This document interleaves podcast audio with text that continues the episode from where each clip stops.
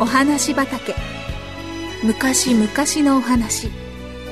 遠い異国のお話。遥か未来のお話。それからすぐお隣のお話。ほんのさっきのお話。今日はあなたに届けます。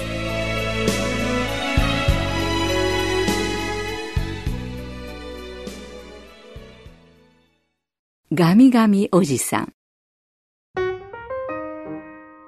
その人はガミガミおじさんとして知られていました。雨が降ったらガミガミお天気でもガミガミ風が吹いたらガミガミ風が止んでもやっぱりガミガミですからおじさんのそばにいると周りの人たちもなんだかとっても嫌な気持ちになってくるのでした。おじさんの奥さんも子供たちさえもおじさんが好きではなかったのです。おじさんが重い病気になりました。病院に入院したおじさんは前よりももっとガミガミ言うようになりました。病気の時は誰だって少し不機嫌になることがあるでしょ？だからといってこのおじさんの不機嫌さにはみんな困ってしまいました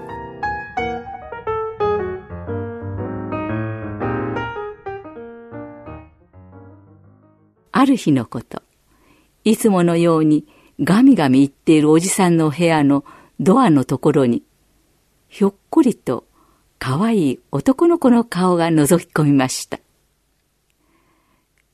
こんにちは。僕、松下祐介です。今日から入院しました。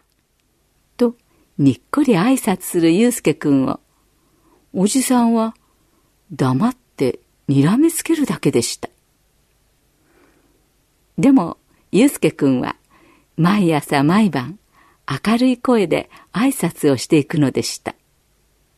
また、時には祐介くんにとクラスの友達がお見舞いに持ってきてくれた折り紙や絵を枕元にそっと置いていったり、お母さんが拾って持ってきてくれたどんぐりを届けてあげたりしました。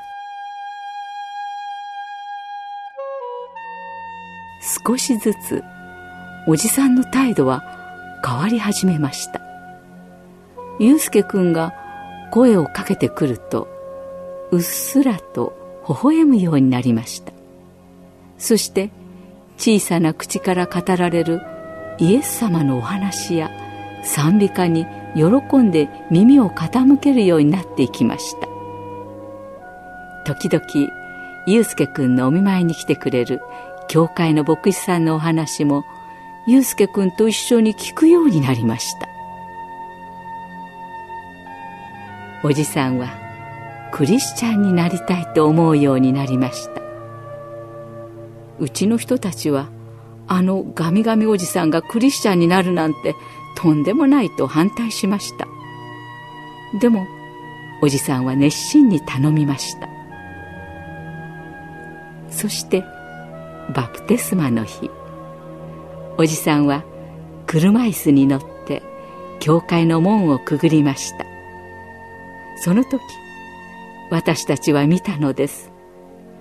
車椅子の上のおじさんが両手をいっぱいに広げてみんなを抱きかかえるような姿勢をしたことをおじさんの頬には涙が流れていました。おじさんの奥さんの目にも涙が光っていました。